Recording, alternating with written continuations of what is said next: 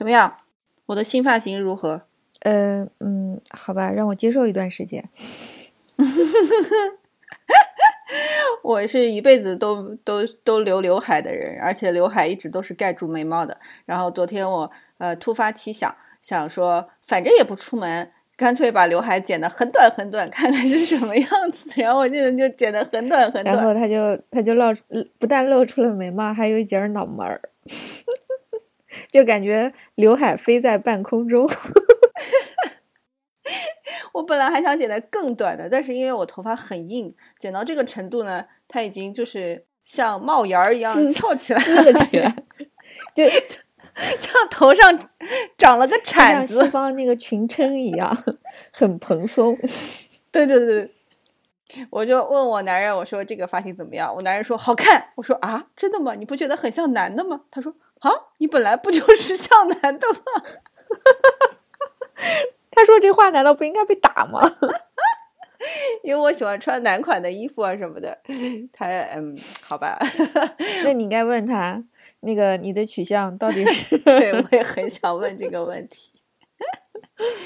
然后我以前买过一双就是尖头的小小怎么想芭蕾鞋，对我唯一一双芭蕾鞋。我所有的鞋都是运动鞋，然后我就。有一天穿了，还穿了个小裙子，当时我男人就惊讶了，就是看呆了的那种，然后说：“突然 觉得我好优雅。”我我以为你要说他突然觉得哦，原来我老婆是个女的。我那个前段时间，我前两天就已经疯狂到就是呃，因为在家真的不愿意穿。出门的衣服嘛，嗯，就是不愿意穿衬衫啊什么没有弹性的衣服，对，就是只愿意穿睡衣和呃 T 恤什么的。然后我已经穿的自己的已经穿的腻的不得了了，我就三套还是四套睡衣，然后我就去偷他的 T 恤穿，还被他发现了。我只会在没有睡衣的时候，呃，或者睡衣还没有干的时候去偷我男人的 T 恤穿。我我我已经决定了，我就算在家里也要好好打扮自己，然后要拍几套睡衣写真什么的。好好吧，可以的。哎，我前天拍了一套睡衣写真，呃，就是我突然想成写真，不都是不穿的吗？嗯，不是那种私房类型的，就是真的是男款睡衣，女人穿的写真。哎，可以的，我我期待你的朋友圈呢。我我是前天不是发了一套嘛，就是那好吧，原谅我没没看手机。是的呀，就是呃，还就是身上就两种颜色，灰色和黑色，包括袜子啊什么的，都搭配的很好看的。然后还还做了一杯奶茶做道具，还专门拿了一本英文书装逼，还。还拿了一个那个呃呃小象做做道具，就是玩具的象放在头上啊，各种玩。我拍的可好看了，等结束了，我回去我回去看一看。你们有三天可见吧？我有三天可见，但是 Instagram 上也有，好吧，微博也有，各个同步。好，那个暖暖场说完了，正式开始了，有片头。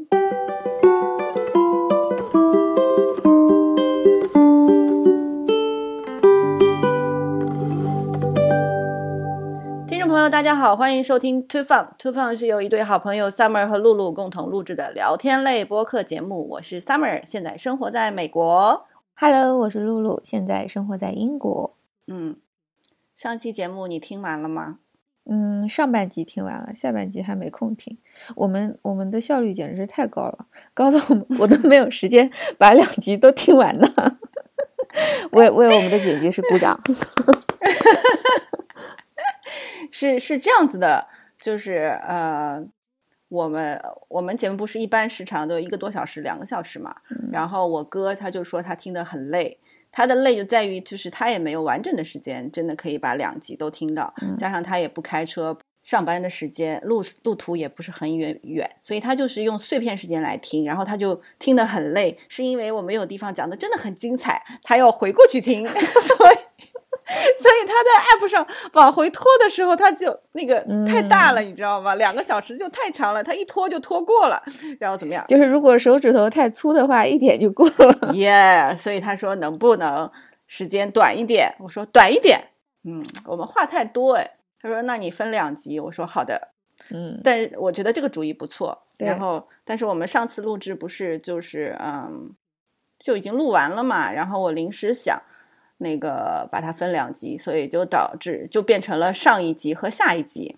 嗯，然后 上一集的结尾，我就直接拿了下一集。对对对对，就嘣儿，嗯，戛然而止的感觉的，大家都跟我说啊，好突然的结局。然后我就跟他们说啊，这个事情是这样子的，但是这个长度，所有人都觉得正好，嗯，就是嗯。嗯，比如国内的朋友要上个班堵个车，咵一集就吃听完了。要说堵车堵一个小时也蛮惨的，对，是啊。反正就是，嗯，我准备以后也按照这个操作了，可以的。但是很奇怪的是啊，就是前半前一个小时我剪起来都很慢，为什么？就是前不知道，就是前一个小时，可能我剪前面的时候，我基本上同时还在写公众号。所以就没有那么长的时间，就是不可能一天剪完。但是你不是说我效率很低嘛？更新了上半集之后，第二天我就更新了下半集，我真的就第二天就把下半集剪好了，好快。嗯，是不是你下半集的标准就已经开始放低了？然后有一些空白就不剪了？没有，我觉得下半集还挺好听的，比上半集好玩好玩。就是我剪的时候自己都会情不自禁笑出来。嗯，所以我下半集的片尾曲你没听是不是？哎，我是放在上半集还是放在下半集？上半集有一个片尾曲啊，不对，是在下半集，因为你下半集黑了我，所以你说要补偿我。嗯，对对对对对，这个我记得。我在下半集的 show notes 里面写的是露露到底有多重，然后那个在那个下半集的结尾，呃，露露有自自曝自己。体重有多少？还有没有还没有听的人，赶快去听一下。对，然后现在跟我朋友聊天就特别的轻松。我说我我我跟他打电话，我说怎么办？我的体重？他说：“哎呀，不就是 六十点九吗？你还没有过。”我说：“我靠，感觉全世界都知道了。”然后为了为了补偿。补偿露露，然后在片尾的时候，呃，加了一首歌，就是一个三四分多钟的一首歌吧，叫呃《Dirty Pose》，是冰岛，就因为你去了去过冰岛嘛，所以是冰岛的一个乐队组合，叫 Of Monster and Man，这应该怎么翻？人兽 人人兽 人兽乐队吧，兽人乐队，反正就是，呃，这个乐队我一直挺喜欢的。嗯，他们最有名的歌叫《Little Talks》，你肯定听过。有有一个旋律叫噔噔噔噔噔噔噔。嗯，好吧，可能听到原声就知道了。呃，他是那个好像是六个人的一个乐队，然后呃，主唱是双主唱，一个男的，一个女的。嗯，然后这首呃《Dirty p o s 是我最喜欢的他们的一首歌。我跟你说，我真的花了很大的功夫呢。因为在美国要下一首歌太不容易了，是这边版权管特别严，所以出了国以后，就各种国内的什么视频啊、什么音乐啊都听不了了。对，而且就是呃，我我是能听得了的，但我也可以下，只能下在 App 里。对，就是你只能用 App 听，你没有办法下在那个电脑里。然后就是。像以前在国内很容易那样下，所以我还是求助了国内的朋友。嗯，在此要谢声谢谢郭先生，他帮我 他帮我下了这首歌，所以这个礼物的一半的功劳是他的。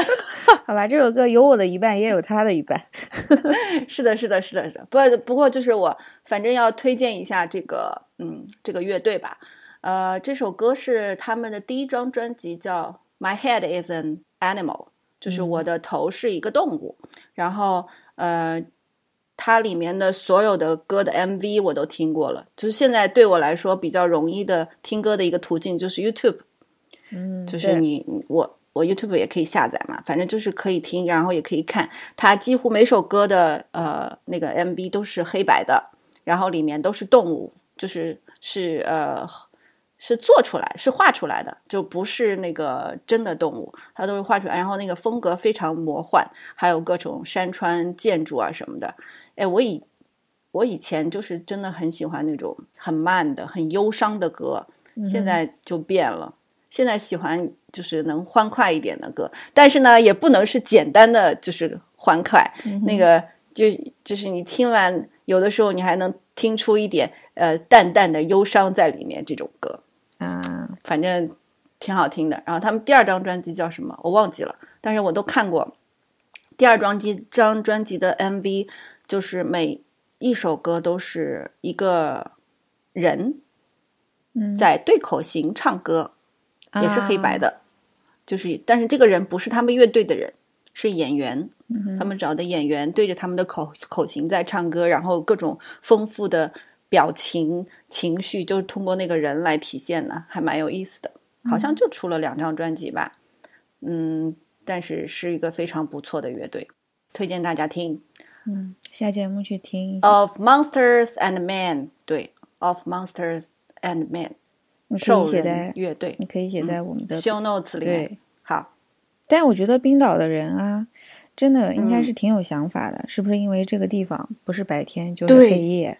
所以，哪怕是黑夜，我去的时候是极夜嘛，极昼极夜。我去的时候是极夜，就是每天只有三个小时的时间是太阳出来，但是那个太阳不是像我们这样可以当空照的，就是我觉得是你看不见太阳，就是有一种要黎明太阳，它的太阳的光永远都是昏黄的，就是黎明出来的时候，你觉得它要出来了，没有，它保持这个昏黄，然后就落了。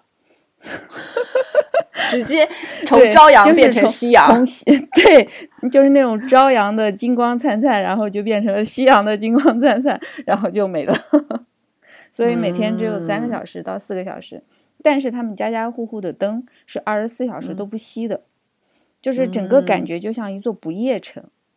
因为我们找极光，然后。呃，深深更半夜的时候，从深山老林开回去，极光是要到没有没有光污染的地方去，所以我们都是到深山老林里头去找，嗯，然后。再回去，往往首都开的路上，那那一一路上，每家每户都亮着灯，然后远远的看，就是我是十二月三十一号跨年的那一天飞离冰岛的。然后当飞机起飞的时候，我在上面看整个雷克雅维克，就是冰岛的首都，就是一个星光璀璨的地方。然后下面大家跨年都在放烟火，我就能看到一个个烟火腾空，一个个礼花腾空。然后与此同时，空中还有极光，哇，太美了！对，那一个跨年是我是我觉得特别难忘的。然后，然后我男人还蛮还蛮聪明的，就是我们。知道，因为冰岛会有专门的预告，说哪一天晚上会有极光。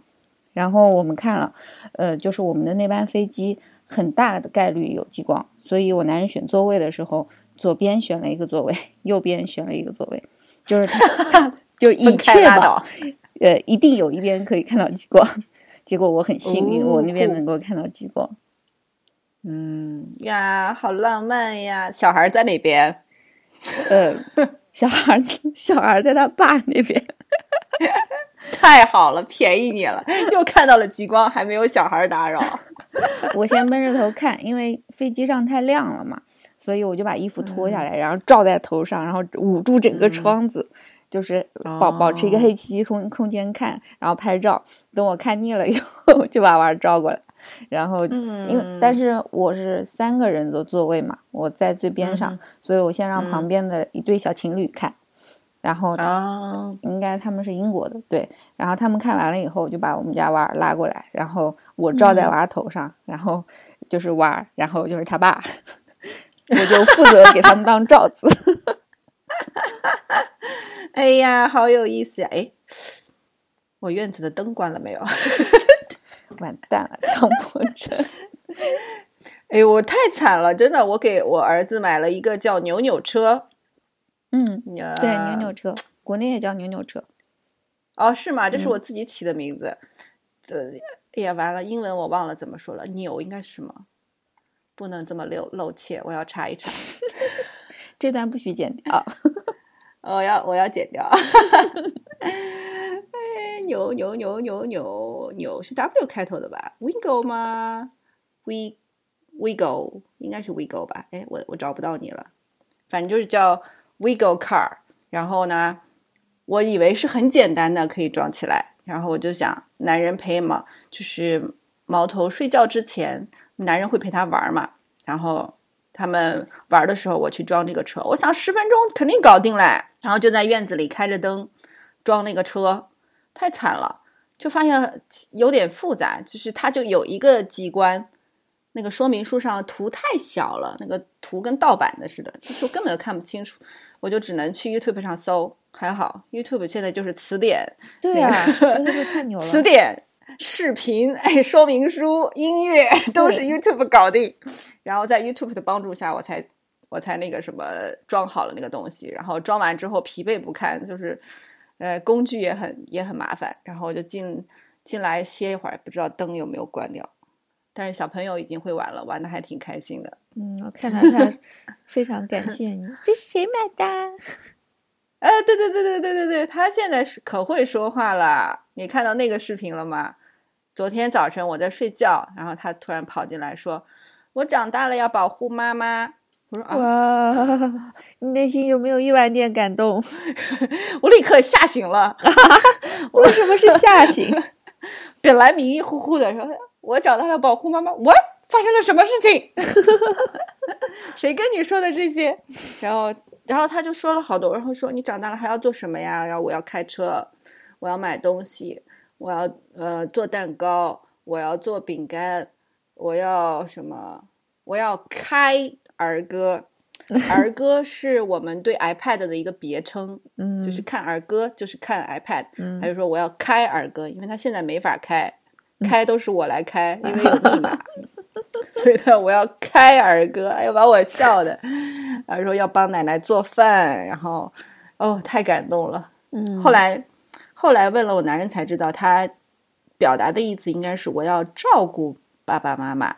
嗯，就是因为我男人说了一句什么，就妈妈在睡觉，我们要照顾她，让她多睡一会儿吧。嗯，然后他就记进去了，然后就进来说我要照顾，我要保护爸爸妈妈。我说哇天哪，好感动。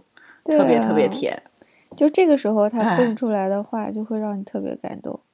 我我至今记得，就是有有一天我心情不好，然后我们家娃就是像你们家娃这么大的时候，刚会说话，然后跑到我耳朵边上，然后突然之间来一句“我最亲爱的妈妈”，就是那种 细声细气，然后贴着你耳朵悄悄说的，立刻心就化了。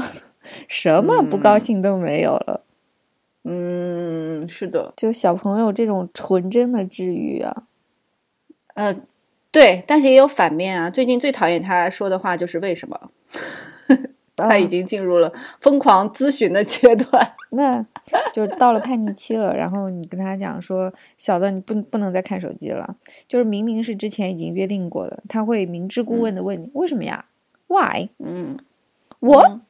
然后这个时候就特别想抽他。哎，最近不是有一个新闻吗？就是说有一个什么睡眠睡眠咨询的一个，还是睡眠训练的一个群，你看到了吗？就是有个三岁呃三个月的小朋友就这么死了。嗯，就是他妈妈试图给他进行呃睡眠训练，就是让他单独睡觉嘛。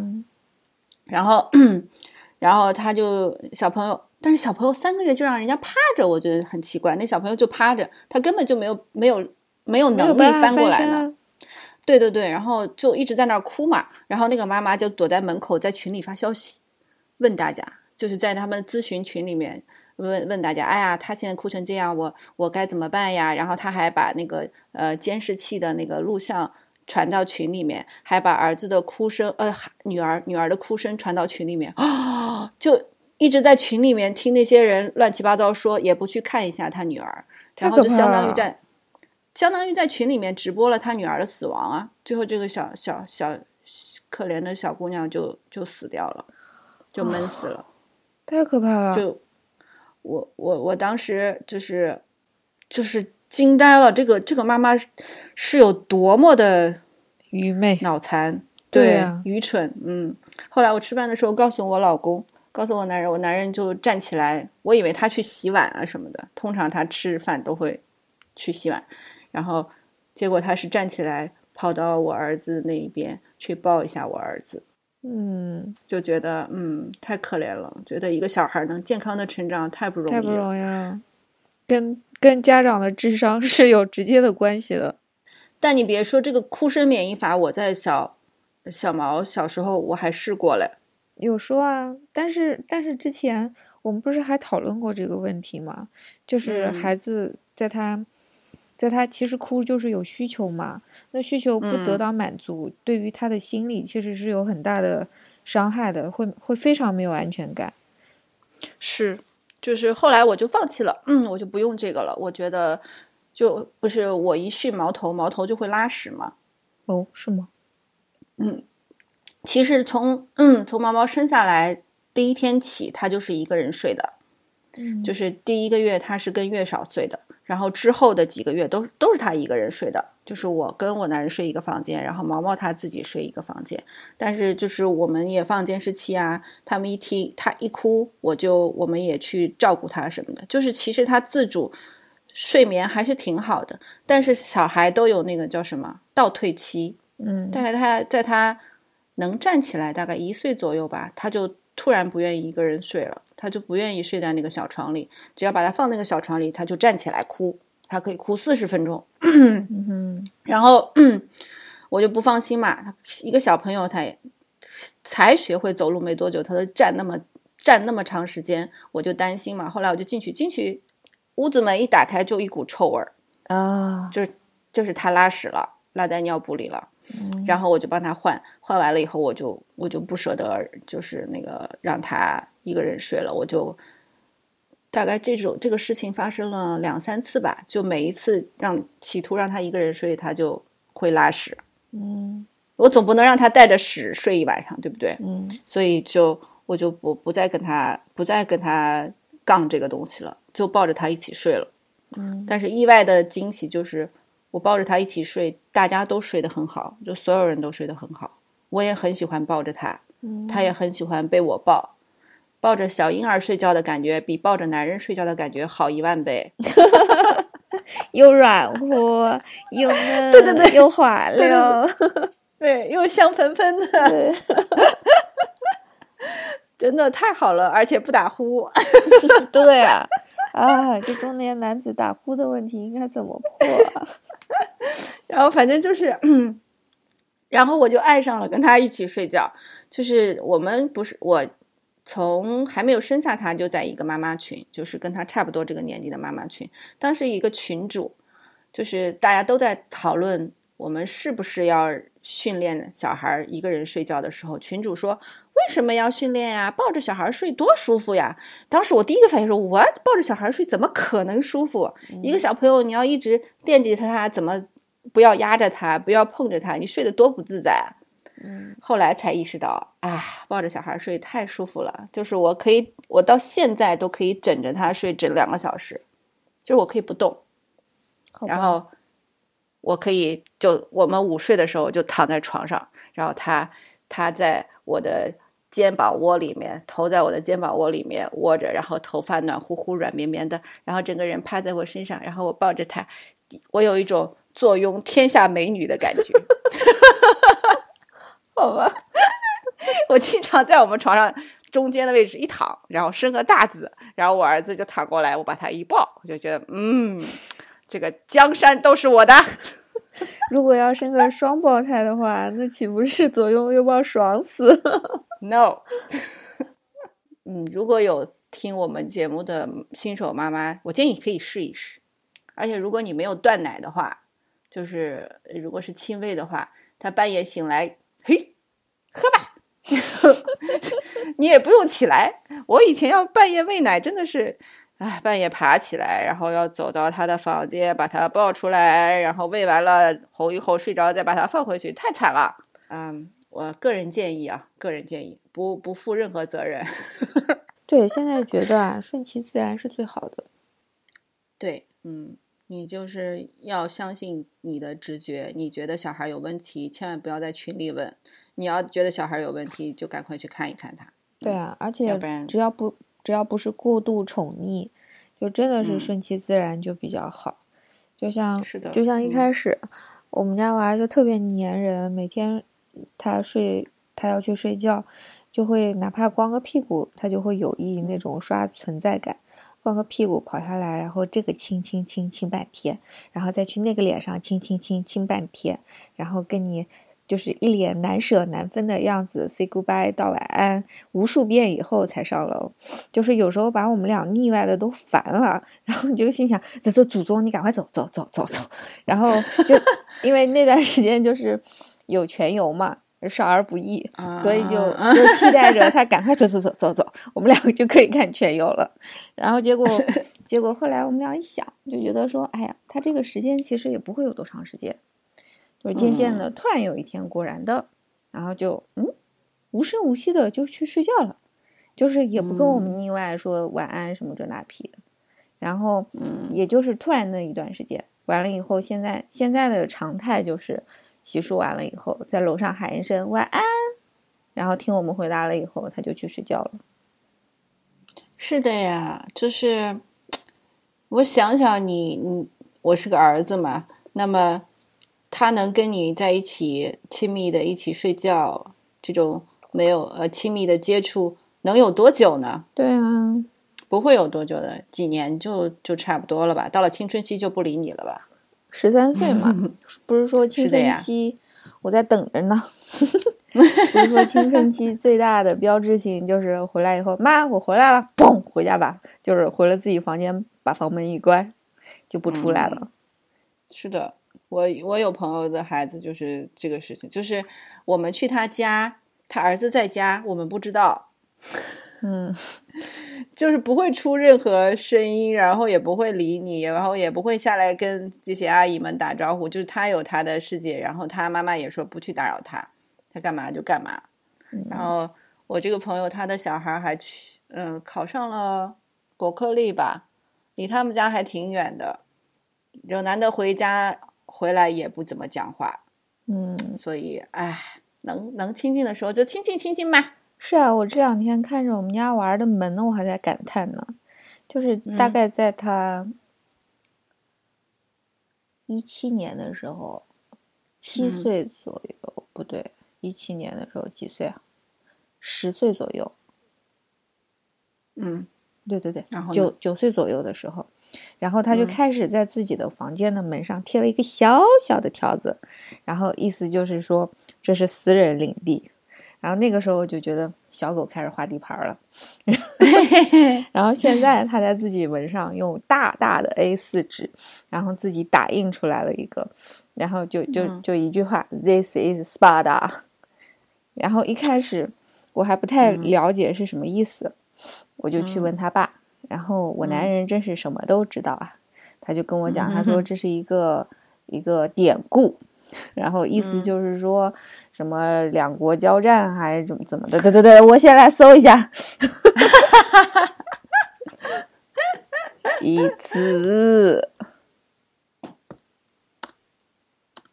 斯巴达。这一段要剪掉吗？哎呀，我来胡扯吧，反正好大概的意思就是说，那个这是两国交战的时候，然后那个呃斯巴达和哪一个国家打仗？我我猜嗯。应该是什么三百勇士斯巴达那个斯巴达吧。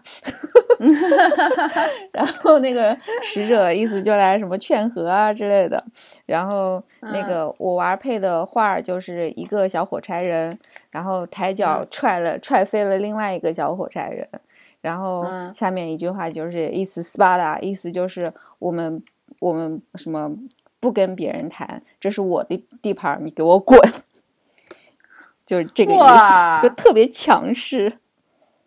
好吧，他这么强势吗？对，就是就是，嗯，现在不是在家嘛，然后也懒得嗯管他，自己捣饬捣饬嗯叨饬叨饬一个下午。我说他干了什么，然后就往哦门上啪一贴，就感觉小狗画地盘升级版了。他门有锁吗？他门有锁啊，哦是，锁得起来的那种锁吗？是锁得起来的那种，都是我从国内带过来的门锁。为什么门锁要从国内带？英国的门都没有锁的，美国的门有锁吗？你可以买有门锁的锁呀，你可以买拿一个硬币就能开的门啊，的锁，英国没有门锁。就是他们室内的房间都没有门锁，嗯，所以我就特别的特别的不能适应。我从国内嗯买过来的全部都是要拿钥匙开的，用用门锁的那种。然后这个兔崽子，你知道他干了一件什么事情？嗯就是有时候我我心情不好的时候，我会把自己锁起来，然后娃知啊道了，于是乎有一嗯次我心情不好的时候就锁起来了，他默嗯默的就把我的门开了，但是怎么开的？对我锁起来以之前我就把门锁给给给拿进来了，钥匙拿进来了。对我就把钥匙给拿进来了，结果他默嗯默的就把门开了，然后他就把我给逗乐了。他是怎么干的呢？就是我们家的门上都是在平常状态下，钥匙都是插插在那个门锁上面的。他嗯偷摸偷摸的，就是一个门锁上面有三把钥匙，他收起了我的其中一把钥匙，拿另外一把钥匙换了。哇，好感人哦，好聪明哦。他就觉得不能让我一个人默默的，所以他要想办嗯法把我的门锁打开。就是当他第一次成功以后，我真的被他惊到了。哇，能成大事，对，心机很重。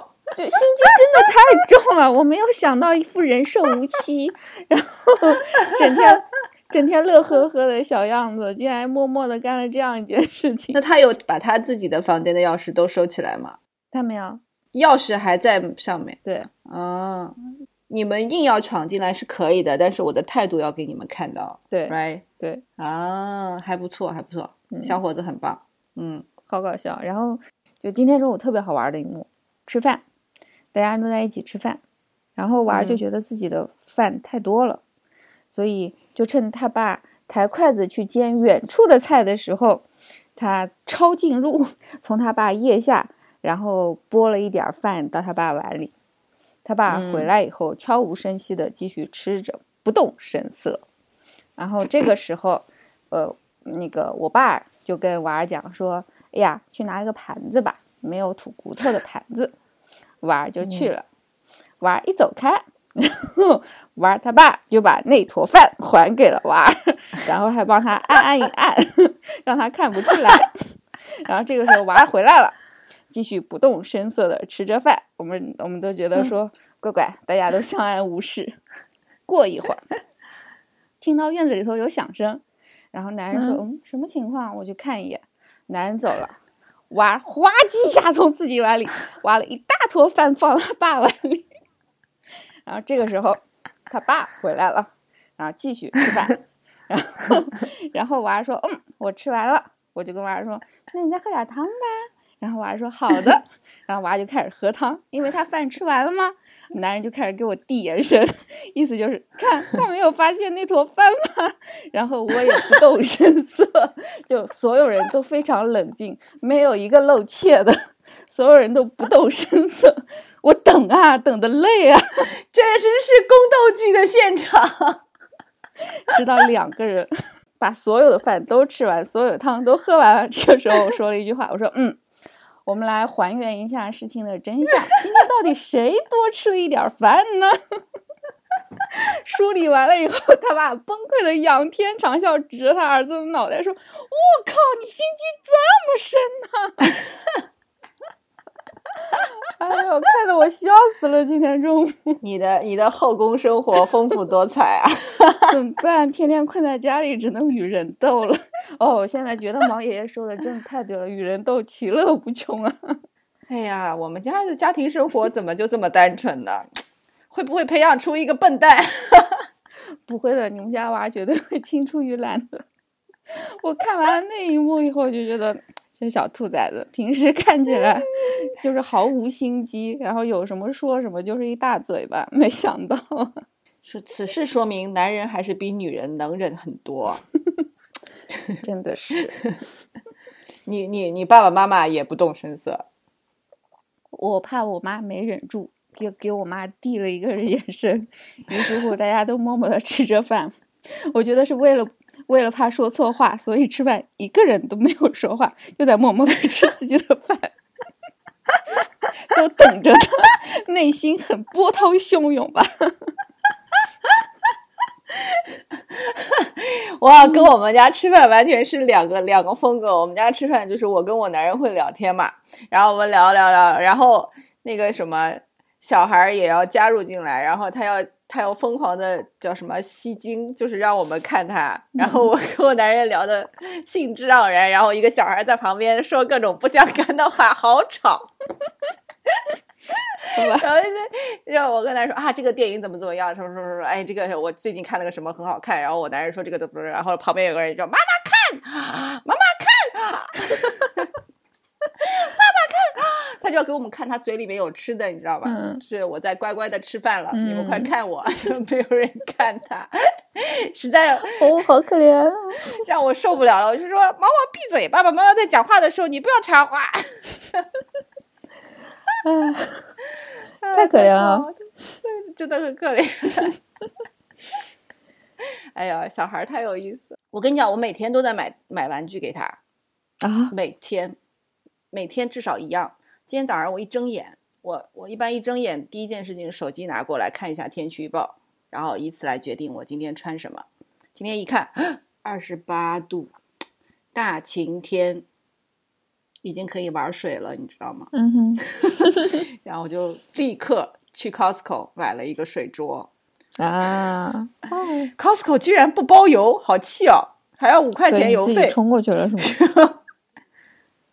没有啊，就是要了五块钱邮费寄过来，我不去，不去嗯 Costco，、不人太多，然后就等过两天会寄过来。就这一睁眼的第一件事情就是帮儿子买玩买玩具。我其实 挺好。其实不用买，真的就是按如果是没有疫情的话就不用买，因为我们几乎身边每个朋友家都有水桌，只有我们家没有，就是我们都是去蹭玩儿，蹭蹭这家，蹭蹭那家，这样我家里就不会一塌糊涂了。我太自私了，sorry 啊，朋友们。今年不得不买了，哎呀，蹭不了了。对，蹭不了了，真的蹭不了了。哎，Costco 的那个水桌还挺好玩的，希望他能好好玩一玩吧。反正小孩儿到了夏天不玩水也挺可怜的。对啊，我现在对于童年最好的回忆就是在奶奶家放暑假，然后坐在浴缸里头玩水玩一下午，好爽啊！哦，好吧，好了，毛毛，你的你的童年美好回忆即将到来。不过他们现在小孩太开心了，我昨天就每天都有他的叫什么，他的快递来，但是都放在外面晒嘛。我们院子里太阳也很好，然后昨天给他买了一种就是可以插起来的积木，啊，就是这样可以插起来的积木，然后就在外面晒着。今天一拉窗帘，他就看到了，说：“哇，那是给我买的吗？那是我的玩具吗？谁买的？”就是每天都有各种的问题，这是什么玩具啊？谁买的？你在哪儿买的？这种。幸亏我当时不在，所以是我男人回答的问题。然后结果等我起来下来，他又问：“妈妈，是你给我买的吗？”我说：“啊，是我给你买的。你什么时候买的呀？我呃，我前两天买的呀。你在哪儿买的呀？我我吃个饭行吗？” 太吵了，太吵了。但挺可爱的。哎然后那你们家娃还挺，你们家娃就是属于事情上脑子、挺上心的那种。哎，对，是嗯的，他就还还算啊，反正挺乖的吧。然后他表，他每天睡觉前都要问我今天表现好吗？好可爱啊！哎呦毛毛表现不错，就他自己说，他嗯自己说，我今天表现不错，毛毛表现不错。然后我们说，嗯，表现不错，可以吃棒棒糖吗？好可爱啊！然后我说不行不行，只有大了便才能吃棒棒糖。然后他已经从就是三四天才大一次便的，哎，我上次是不是说过这个事情了？嗯，吃了棒棒糖以后，变成我记不得你什么时候说了，反正你跟我说过。啊、那哎，whatever，再说一遍吧。反正就是他以前都是三四天才大一次便，然后自从被我吼过之后，然后又变了，变得呃知道可以吃棒棒糖之后，现在每天时不时的就要去大便，然后大一小条儿，大一小条儿骗个棒棒糖，大一小条儿骗个棒棒糖，好亏啊！好吧，开始长心眼儿了。嗯，是的。哦，那个京东，我不是跟你说过，京东叫什么？送了我买那个消毒剂，送了一箱书给我嘛。那箱书不是呃六百多块钱，还挺贵的嘛。嗯然后我一直心心里有愧，然后我就联系了客服，已经是很之前了，一个礼拜之前、两个礼拜之前，反正蛮之前的。然后客服居然不知道，就是说他们还没有意识到他们发送错了一个东西。嗯对，然后我就说，呃，那好吧，那等你们知道了再再说吧。然后前两天，京东终于发 email 给我了，就问我是不是收到了这个书。然后我说是我收到了。他说你能不能呃把它，这这也是一个美国家庭买的。他说你能不能把啊这个书寄到那个人家里去？然后我说不能，因为因为一个是这个书真的很重，第二个是我真的不愿意出去。我说因为美国疫情也比较严重，所以我不愿意出去。然后你们想想有什么别的办法来处理这个事情吧。然后，呃，他就直接发了一个链接给我，嗯是一个一块钱的一个什么商品，然后他就说这套书价值九百多块钱，所以请你拍九百多份这个，就是让我让我买啊，为什么？啊、对，就是这个事情，就而且你知道吗？他之前写的信呢都是很有礼貌的，然后后面有 sincerely，然后这个跟我联系的这个人的名字，嗯。然后这封信就什么都没有，咵一下一封信过来，那个东西你还不能直接拍九百多份，最多只能拍两百份，所以他说，请你拍二十份，呃，两百份，拍四次，然后再拍一次一百九十多份，就是他说的九百多块钱嘛，其实不没有这么贵，九百多块钱，然后我当时就火了，what？你就是说让我来把这个书买下来，我看了我那封信看了两遍，我才弄清楚他到底要是要我干嘛，就是让我呃付这么多钱给京东，然后还要把交易记录，就是交付记录、付款记录发给他们。我那是不是当时就对啊？生气了。他们这样的解决方法，那是不是以后大家多收东西就笑眯眯的收掉就好了？是啊，而且我就是，而且我想说，我作为一个我不是卖东西的专业人员，我都能想到这件事情有几种处理方法。一个就是呃，他们派个人来取，嗯我肯定会给的，我不要贪他们的便宜。嗯，还有一个就是我可以可以买下来，但肯定不是原价，是折价。对，而且这个前提前提肯定是要你态度好一点，你这是什么态度？啊是有病吗？然后我就很火，然后我就直接回了一封信说：“我说，所以你这个意思是让我为你们的错误买单吗？然后你你就是你凭什么要求我在一期这样出去寄这么一一套重的书？虽然你说你可以，他说他们可以报销运费，之前嗯然后之前说他们可以报销运费，虽然你说你可以报销运费，但是我不信任你，因为京东的黑历史好多，你上网查好了，好多黑历史。六六还买过他的假货什么的，就是他呃声称他卖的是一个牌子，比如说 Summer，但是六六收到的那个牌子是 Summer 不是有两个 M 吗？嗯，其中有一个 M 换成了 N，哈哈哈，好吧，就是你不仔细的那个那个买家，你根本就察觉不到他是寄了一个假货给你。然后反正各种还有人退货，退了一年，他都京东都号称没有收到，也不退款啊什么之类的。所以我对他们充分的不信任。这一套书要在美国寄的话，不会便宜的，所以我凭什么要给你垫钱，对不对？而且就算不是疫区疫情期间，你凭什么要求我去花时间花精力在你的错误上呢？对啊我要，去寄一套书也很烦的，我就算叫人来 pick up，我还要打电话，对不对？你嗯你凭什么这样要求我？所以我就说我我我不会为你们的错误负任何的责任，你不要再来写信给我了，我也不会回了。嗯，就是我很少这么这么决绝。就应该这样。我写完这封信就跟我老公说了嘛，我老公是一个非常善良的人，他他想到的是事情的另外一面。他说他说你要是不赔这个钱的话，可能京东也不会赔的，京东也不会赔的，就是那个寄错东西的人回嘛，就京东的员工赔嘛。员工对不对？假如这个员工在这这种情况下还在上班，就是其实也是个底层的人，就是肯定挺辛苦的啊，挣的钱也不多。所以我老公的意思是说，要不我们就买下来。我说我不介意买下来，但是他们这个态度让我不能忍。对，是的，这是什么玩意儿？然后结果他们就真的没有回回信给我，他们直接打电话给我了。这个事情呢，就是拐点，就转折转折点就在于这个打电话的小姐姐态度是不错的，嗯就是让让我就是呃心里好受了一些。他就他就也挺直白的，我真的没有想到啊，大京东这么大一个公司，在美国没有工作人员。嗯我我他跟我他态度不错，我就跟他说，我觉得这个事情就是反正就是两个解决方法嘛，你们来把东西拿走，我放在院子里，你们派个人来拿，嗯拿走你们自己去处理，我不管。还有一个，你们想让我付钱，我也可以付，但是我不会付那么多的。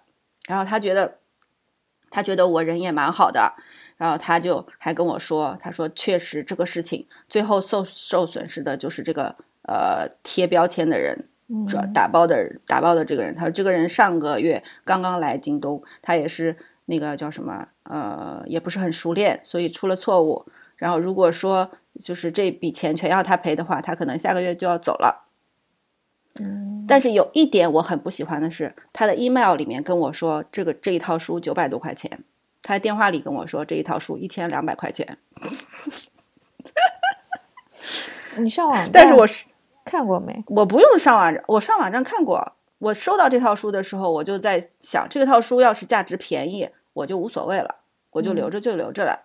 但是这套书就是不便宜嘛，所以我要查一查。我去淘宝看了一下，七百块吧，六百六百多左右，七百的样子。京东因为我设置的地点是美国，所以它所有的书都要比那个淘宝贵很多。嗯就是包括如果你设置的地点是中国的话，那立刻价钱就是不一样了。对，它就它就是就会贵很多，这个我也能理解了。当然，当然它运费也非常贵。其实我对京东的购物体验一直都挺好的，他们发货很快，然后如果你碰到那个叫什么呃有活动的时候，运费很便宜；没有活动的时候，它运费也会打一定的折扣。所以我经常在那个京东上买书，所以。后来就我就说，那我我可以我可以赔钱，我可以赔个四五百块钱，就是我就是出四五百块钱把这套书买下来，然后补贴一下那个人。嗯他我我先说是你们先找人来拿吧，我并不想占你们这个便宜。没想到就挂电话挂了没多久吧，就发 email 过来说，就是没有办法，呃，找不到人来取，然后说这个这个员工非常感谢，呃，您愿意资助给他这些钱，然后就是一个微信的一个二维码，嗯，就是可以直接直接打钱给他，然后我就直接打了钱给他，这件事情就算结束了。嗯然后，但我我我男人是另外一个想法，他说怎么证明这个二维码就是那个人？好吧，他说你你应该把那个联系方式拿过来，然后打电话给他问一问，到底是不是他，是什么状况？你你那个你生活状况怎么样？你要是生活状况不好的话，我们可以多给你点钱什么之类的。但是我已经不想不想烦了，我已经不想跟京东再打任何交道了，就这样。样吧，这件事也就算解决了。对你，嗯你做的已经很不错了。嗯，哎，等一下。哦、o o d 我男人发个消息给我，就是今天早上他起来发现那个老爷爷凌晨两点多打电话给他，嗯，然后怎么了？不知道，所以他刚才去了嘛，嗯，现在告诉我没事儿，哦，吓死了。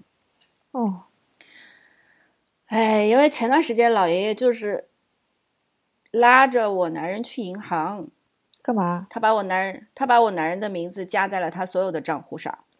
为什么？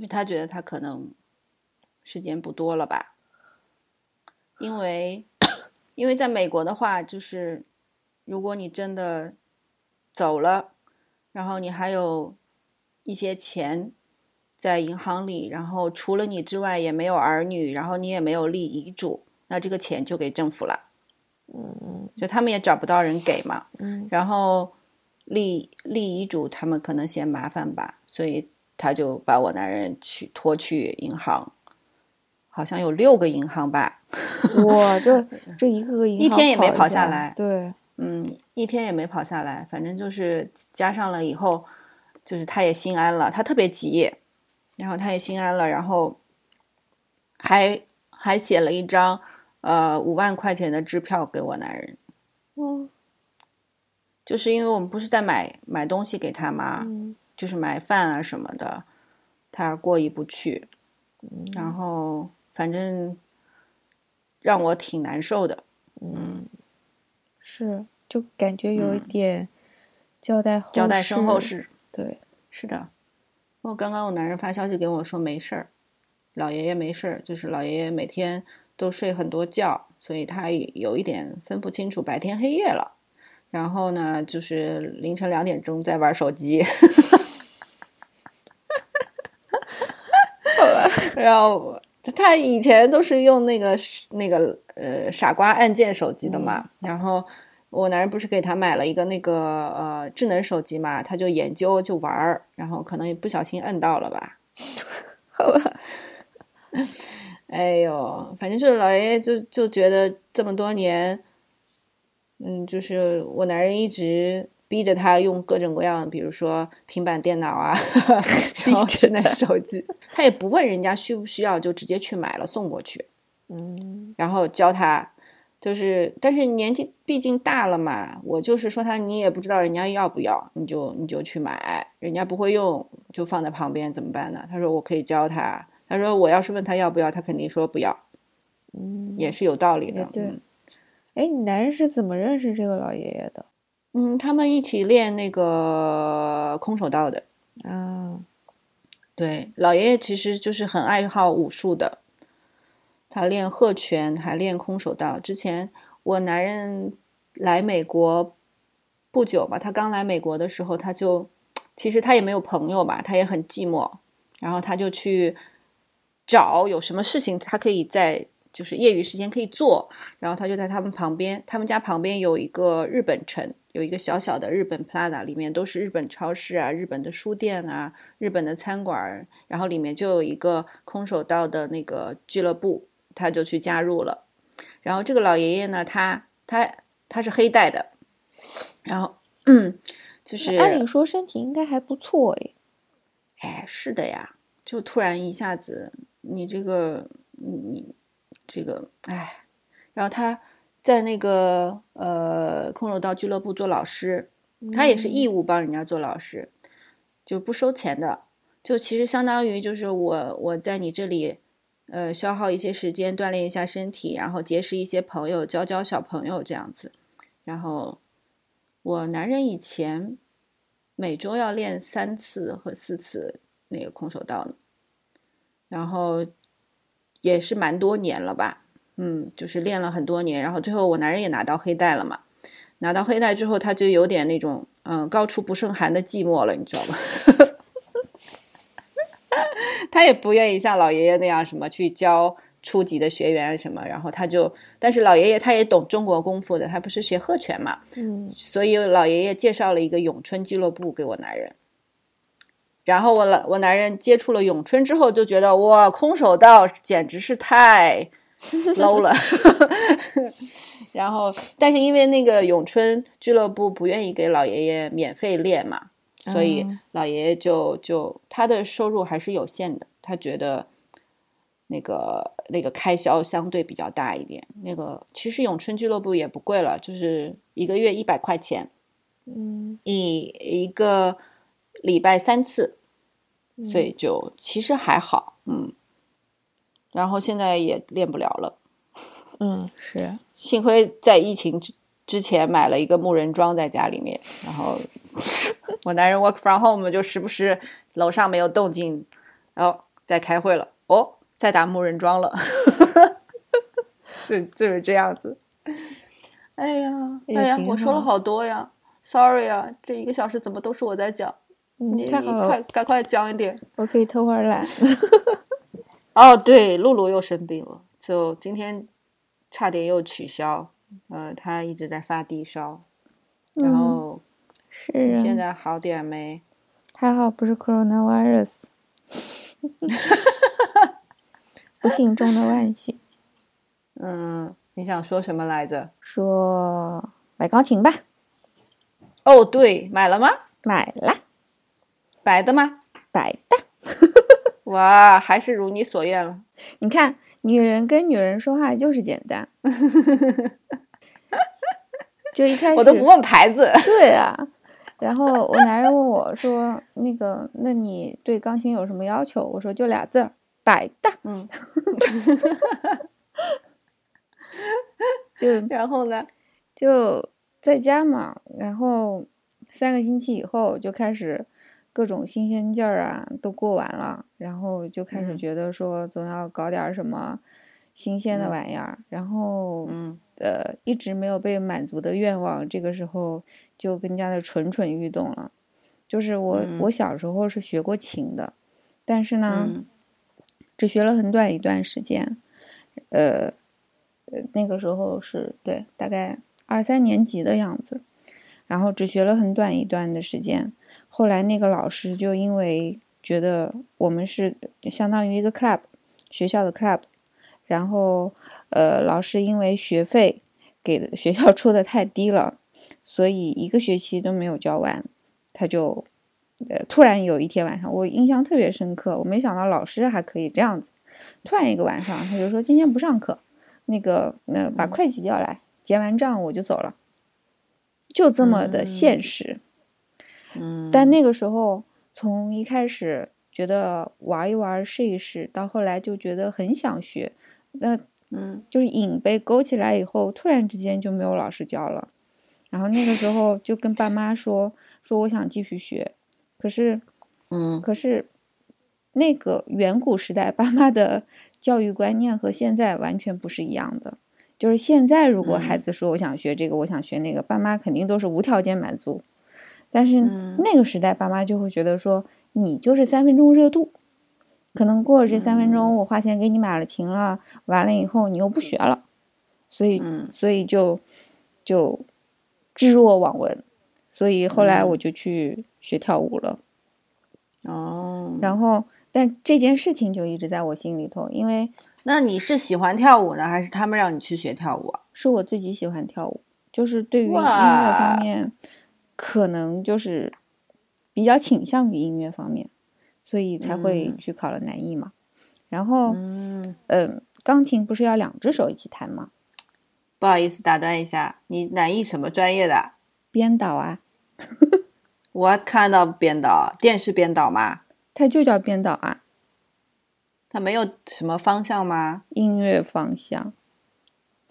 哇，原来是音乐编辑来的。对呀、其实我应该出来做 audio 对吗？对呀、应该你来剪，真是，音频就应该是你的事儿，哎画面再给我吧。这不这不变成了那个叫什么呃视频剪辑了是吗？对啊，我可是新闻学（跨湖电视编导方向好吧，哎，回来，好吧，sorry，然后 sorry 打断，继续，嗯然后加上那个学钢琴不都是左右两只手嘛？但是我们只学了右手，左手没有学过 所以就就很郁闷。然后进了南艺以后，南艺每一个房间都会有钢琴，然后加上我的编导又是偏音乐方向的。当然，我们也有影视，但是是偏音乐方向的，所以会有音乐音乐课、作曲课之类的。虽然作曲课我都是抄同学的，因为我完全不懂。然后，但是有同学就特别特别精这个，所以每当看到他们在琴房练琴，然后上课的时候在教室里弹钢琴，我就特别的羡慕，嗯，就是一个未完成的梦想。嗯后来，后来不是做做那个导播嘛，然后嗯那个我就想到原来台里我实习的时候，电视台的导播就是已经退休了，他就开始学钢琴。他说，哦，他说，嗯，一直就想学，然后再加上他还要再切台子，那弹钢琴也可以练、练习自己手指的灵活度。那个时候嗯我就觉得，嗯，等我说不定等我退休了，还能完成这个梦想。是谁啊？哪个导播啊？嗯，很久很久以前你不认识，哦，我还没进台呢，那会儿是不是？，对，嗯，好呃吧，这样听起来我比你也大样子，对，是的，资格比你老的样子，确实是。你确实，哎，不是，你什么时候工作的？真是，我两千年我就开始在台里混了吧？哦，那你是资格比我老。哎，两千年，我是两千零三年到台里的。我哎，不过我两千年也上班了。没有，我九我九几年，我九两千年不到的时候，我不要硬凹。九八年，嗯，不要硬凹。九八年你是多老？不可能！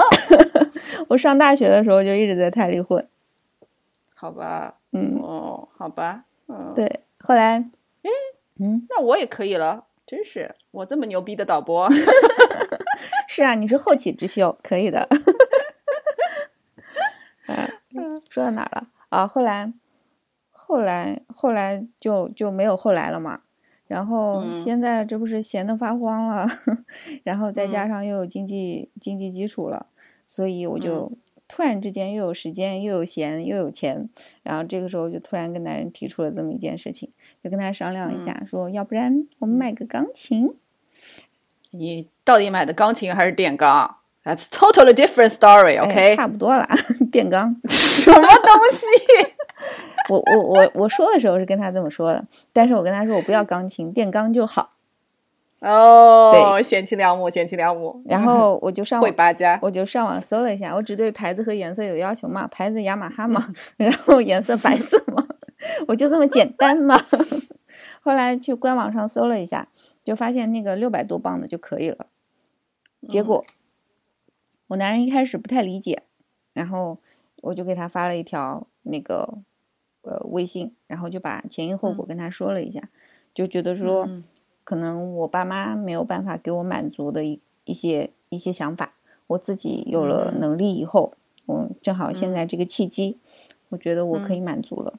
然后男人就说，就回了我三个字：买买买。嗯，还是挺好的，对，好男人。然后就开始找，呃，我就我就发给他看，是。呃，六百多块，六六百多多磅的一一款，但是，嗯，他问了一整天，都发现第一这个时候都没有货，就首先商店全部都关了，然后只能是 online 买，然后送货，嗯，但是都没有货，那款的白色，后来，后来我就很，就是我就很急嘛，到了晚上就跟就跟男人发生了摩擦。然后这个摩擦就在于男人就觉得说摩擦，我要开车了，我操！就是摩擦就在于，嗯，你纯洁一点，好好吧，我一下嗨了，你看脸都红了。就是哎，看来已婚妇女的节目实在是，这个摩擦就在于我觉得说，那如果说没有白色的，那我就升级为另外一款。就是另外一款要比它贵两百磅，然后是有白色的，我觉得可能会有白色的，让他去问，他就觉得说另外一款只比你现在看的这一款多了一些华而不实的功能，就是他是研究性能的，他觉得性能不值得加这两百磅，然后我觉得，嗯，因为白色就值得加这两百磅，嗯，于是乎就，actually，其实你是加了四百磅好吗？没有啊，加了两百磅。因为我们家是雅马哈黑色的，就五百五百刀，那就差不多四百多磅吧。哎型号不一样啊，型号不一样。Whatever 了，不管了，反正就我都不知道我们家什么型号的，反正就是电钢嘛。我们家是雅马哈黑色的，还带椅子嘞，真是一套的好吧？然后你你就比我们家贵，没有，还没那就差不多要贵四百，还没说完呢。然后后来就因为这个发生了摩擦，摩摩擦完了以后。最后的解决方案是我男人终于问到了一款白色的，但是是一千多磅的。后来我们买的是那款，耶，那就是又贵了好多。对，男人怎么会愿意？就是我这我就觉得男人和女人的价值观的不一样。我就觉得说，为了白色的，我愿意多花两百磅，但是我男人觉得说，因为一些华而不实的功能，他觉得这两百磅不值。他宁愿多花一倍的价格，一千两百磅，而且运费还要了他一百磅，就是他宁愿花花更多的钱。然后现在这款功能，对，现在这款的功能，它不但是白色的，而且是它的音质是模拟呃雅马哈三角钢琴的音质，就是比原来的那个音质要更上一层。他觉得说哦我宁愿花钱在音质上，我也不愿意花钱在白色上面。嗯，嗯，我估计我男人也会这么想的。嗯，我也我也会这么想的，对，但是前提是一定要是白色的，不管功能怎么样。对，可是我觉得，呃，也不知道我能弹成个什么样子，所以其实我觉得六百磅白色的就 OK 了。这不是没货吗？嗯，买不到呀！我现在看我们家黑色的这个电缸很碍眼，就是就在那个角落里，我不要看着不要不要。让你老公听我们这一期节目哈。在我们前两天还跟儿子时不时的谈一下呢，就嗯教他弹弹哆来咪发嗦拉西哆。然后然后，哎，我下了那你儿子有在弹吗？对我我下了那个 Simple Piano。Simple Piano，、嗯然后又、嗯又下了一个，就是雅马哈有你买了它的那个电钢，会有三个月嗯免费的一个它的 App 的试用，然后这两个我都、我都用了，我觉得 Simply Piano 更好一点，就是它的趣味性我也更强用。一个 app，哇，完了，我忘了，我回头查一下发给你。我有一个 app，然后那个 app 又可以弹，就是里面有好多乐器，至少是有钢琴和吉他。嗯哼，所以你如果要花钱买的话，一般这种 app 都是要付费的。我已经花钱了。对我已经，你要哦，嗯好吧，回头我给你看看是不是跟你说的是一样的。这样的话，你儿子也可以用，你也可以用。你儿子不是弹吉他吗？嗯，对他，但是他现在我的策略是，就是我买了东西以后，其实我是想跟他一起的，因为我发现我们家娃其实挺有天赋的，天赋。就是当他在别人家，在英国基本上家家户户都有钢琴，所以他到别的朋友家里去，他他很喜欢，他都会去摸一摸，而且他都能弹出调子来。嗯，所以他的音乐老师给他的评价就是他的音准非常好，就是试一首曲子，我男人可能试了几个调都不对，但是娃上手就能够基本上八九不离十。嗯，所以我我也希望他能够去弹一弹，所以我们俩一商量，就是买了那个一年的 app 嘛。但是嗯就是娃儿的脾性向来都是你捧到他面前给他，他一定是不屑一顾的。嗯所以我就跟娃儿讲说，那个这个钢琴是我的，在我不用的时候你可以用，就是我就营造出来一种你要和我抢的气氛。吊着他。所以我们俩用同一个 app，那个 app 是是可以建账号的。现在我们家 app 里头每人一个账号，连我妈没事儿的时候都去弹。哎呀，好好呀，然后家庭氛围好棒。然后今天我嗯还在跟娃说，我说我已经我已经把要点二全部学完喽。然后娃说，嗯，难道我落后了？于是我娃今天一个下午都是呱呱呱呱呱就一直在弹。哎呀，这样很好哎，多棒！对啊，就有一种你追我赶的感觉。然后我发现电钢还有一个好处，就是它可以，就是它有开关，然后就可以把嗯八十八个键分成两个音域一模一样的。然后他有一首曲子，两个人弹吗？，对，可以两个人一起弹。嗯，两个人是一，就是都是中央 C 那个音域的，就是可以一起弹。嗯，那娃儿弹不过去嗯的时候，我就可以带着他一起弹。电钢还有一个非常好好的地方，就是你可以戴耳耳机。就我有一个朋友钢琴特别好，他是在那个教会里面，嗯，帮那个呃伴奏的，所以他弹琴弹的特别好。然后他特别喜欢弹琴，然后经常在呃晚上孩子们都睡觉了的时候，自己一个人戴着耳机 在那个客厅里弹。他跟我说的时候，我就觉得那个画面很诡异，就一个人戴着耳机，非常陶醉 的在对真的是然后你什么都听不到。我也是，我戴着耳机在那儿弹，就是你弹的时候，你自然而然，不管是手指还是肢体动作，都会特别的享受。然后男人说你看起来就像一个神经病。是的，我想一想都觉得哦，好可怕。但是，但是你戴上耳机，只有自己在里头的那个感觉，我觉得还挺好，就是自己制造出来的音乐，然后沉浸在那种感觉里。是的，对啊，我现在反正现在还挺满足的，至少这这一个多星期下来，我两只手的歌、歌曲已经会好几首了，哇，这么厉害！耶，你那个 app 一年多少钱？五十几磅。